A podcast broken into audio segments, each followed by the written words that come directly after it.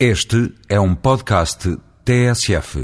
Temos assistido nas últimas semanas ao recrudescer da polémica em torno do novo aeroporto. Da OTA passámos a Alcochete, Montijo, Poceirão, Portela mais um e até Beja.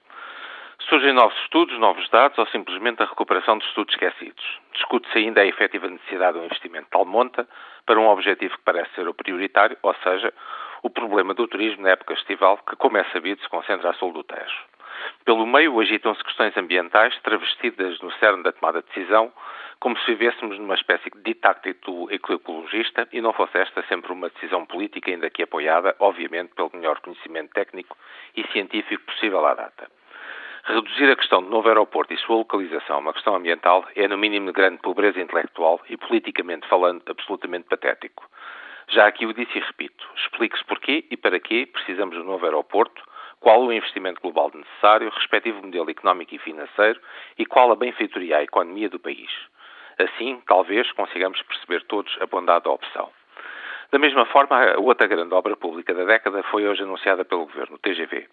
Prevêem-se novas polémicas para começar sobre o traçado, depois sobre a necessidade e de novo sobre os impactos ambientais que supostamente terminarão o traçado. Para alguns, a ligação Lisboa-Porto será crucial. Para outros, de nós, pelo contrário, serão os 20 minutos mais caros da história de Portugal, pois parece ser essa a poupança em tempo de Lisboa ao Porto em relação ao atual Alfa. A verdade é que também aqui é necessário responder às mesmas questões. Explique-se porquê, para quê, quanto custa e para que serve. A verdade é que estas duas obras públicas condicionam toda a estratégia de desenvolvimento do país para a próxima década e a nossa vida em comum. A verdade é que o novo aeroporto e TGV estão tão ligados como irmãos siameses. É crucial, pois, que haja um mínimo consenso técnico, económico, social e político sobre o modelo de desenvolvimento do país. Quanto à questão ambiental, que é apenas e tão só, repito, um dos elementos de apoio à decisão, num quadro de análise multicritério, sugiro que usemos os instrumentos à nossa disposição.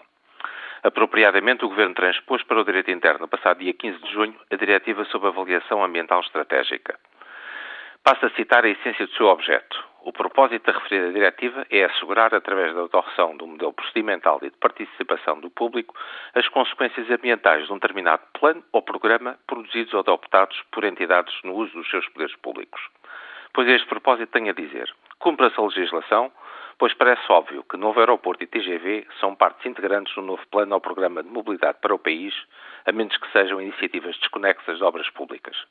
Faça-se, pois, pela primeira vez a avaliação ambiental estratégica, já agora por concurso público, e deixemos esta análise casuística ao sabor da novidade do dia. Por fim, gostaria de recordar que a prática corrente na União Europeia, e já foi feito também em Portugal, a constituição de comissões de acompanhamento integrante representantes não só da administração, como também da sociedade civil, sempre que estão em causa decisões de fundo sobre ambiente, ordenamento do território e qualidade de vida. Isto feito, Talvez a decisão final resulte mais clara e mais sólida, mas será sempre, e mal seria que assim não fosse, uma decisão política de um governo democraticamente eleito.